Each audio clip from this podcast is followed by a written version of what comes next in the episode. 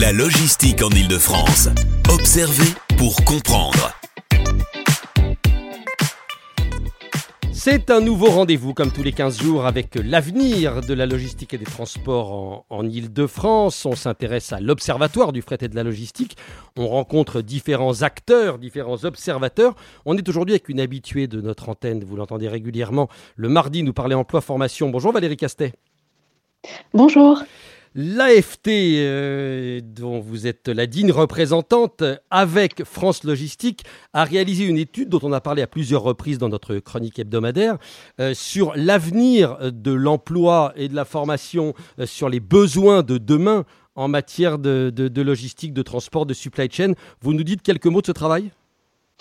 Oui, euh, volontiers. Alors peut-être d'abord la genèse de, cette étude.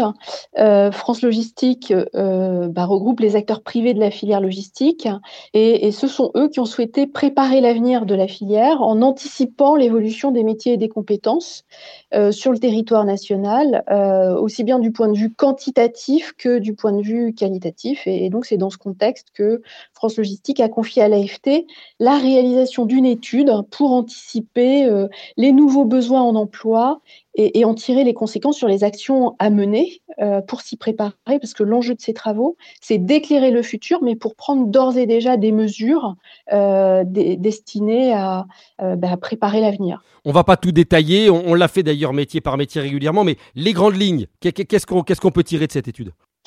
Euh, alors, on a examiné euh, les, changements qui, étaient un peu intrinsèques à la filière logistique et, la manière avec laquelle ils allaient impacter les besoins en compétences, hein, donc les, objectifs de performance intrinsèques à, la filière logistique. C'est lié à, la modernisation des entrepôts et des, véhicules, au développement des technologies de l'information, à une meilleure gestion des flux, à, à des modes euh, de transport plus massifiés. Donc, on s'est intéressé vraiment à des caractéristiques intrinsèques à la filière et à la manière avec laquelle ça impacterait les compétences, mais aussi on s'est intéressé aussi et surtout aux besoins des filières clientes euh, de la logistique euh, et, à la manière avec laquelle la logistique devait évoluer aussi euh, en termes d'emploi et de compétences pour répondre aux enjeux et aux mutations qui traversent les filières qui sont clientes des prestataires de transport et de logistique. Elle doit beaucoup donc, évoluer. construit- Elle doit beaucoup oui. évoluer cette filière. On- euh, L'étude nous montre que bah, la, la- la- la supply chain de demain aura beaucoup de différences avec celle d'aujourd'hui. Alors, on a vu qu'il y avait des, des fondamentaux, euh, des fondamentaux qui sont favorables à la croissance des emplois du transport et de la logistique. Euh, bah, c'est notamment la démographie, c'est euh, l'évolution des modes de consommation qui tire clairement les flux logistiques à la hausse. Il y a aussi des nouvelles opportunités d'emploi, par exemple dans la cyclologistique, en zone urbaine.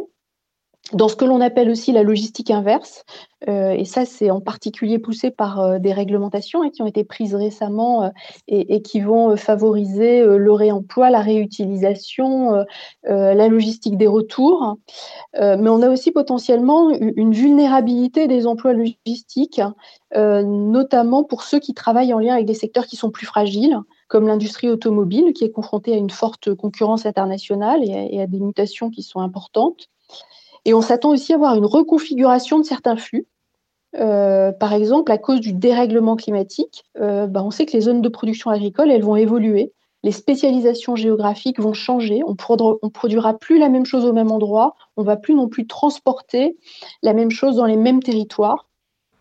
Euh, et, on a vu d'ailleurs que la prise en compte des facteurs liés au changement climatique, euh, bah, elle est vraiment très transverse à tous les secteurs d'activité euh, clients de la logistique. Et ça, on a pu le voir parce que dans notre étude, on a interrogé environ 80 professionnels euh, qui ont participé à cette démarche, soit dans le cadre d'entretiens en bilatéral, euh, soit parce qu'ils ont participé à, des groupes de travail que l'on a animés euh, et, qui ont permis vraiment de croiser la vision euh, des prestataires de transport et logistique, des chargeurs, des équipementiers, des fournisseurs de solutions et d'experts. Donc on a vraiment une vision euh, croisée et partagée euh, des évolutions anticipées de, l'emploi dans le transport et la logistique par l'ensemble des parties prenantes euh, de, l'écosystème logistique. Puisqu'on parle aujourd'hui de, cet observatoire régional, qu'on qu se concentre sur l'île de France, vous avez quelques indications à nous donner sur euh, l'île de France aujourd'hui et surtout l'île de France demain? Oui, alors on a euh, effectivement à l'AFT des, données, puisqu'on réalise des enquêtes tous les ans auprès des, entreprises euh, dans chaque région, mais donc en particulier en Ile-de-France, pour euh, bien connaître leurs emplois, mais connaître aussi les besoins en recrutement des, entreprises.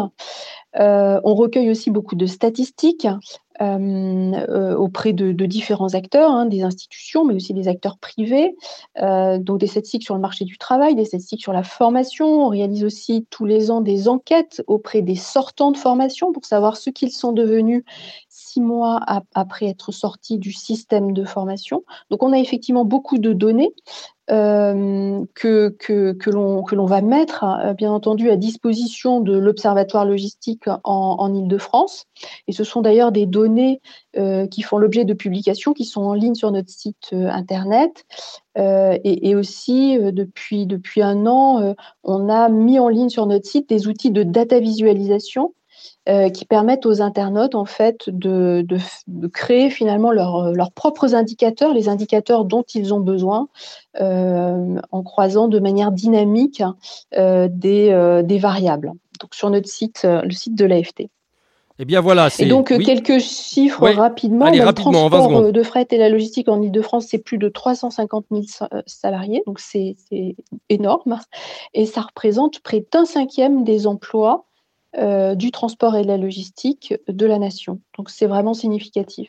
Et eh bien voilà, et puis l'évolution des chiffres, eh bien on la trouve effectivement avec vos indicateurs sur le site de l'AFT, et puis l'Observatoire va, va, va, compiler tout ça avec d'autres données, et on va suivre évidemment très régulièrement sur l'antenne euh, l'avancée de, de, tout cela et, et l'avenir du fret et de la logistique en Ile-de-France. Merci beaucoup Valérie Castet.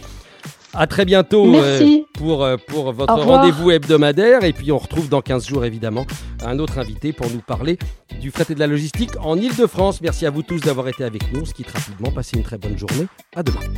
La logistique en Ile-de-France, observez pour comprendre.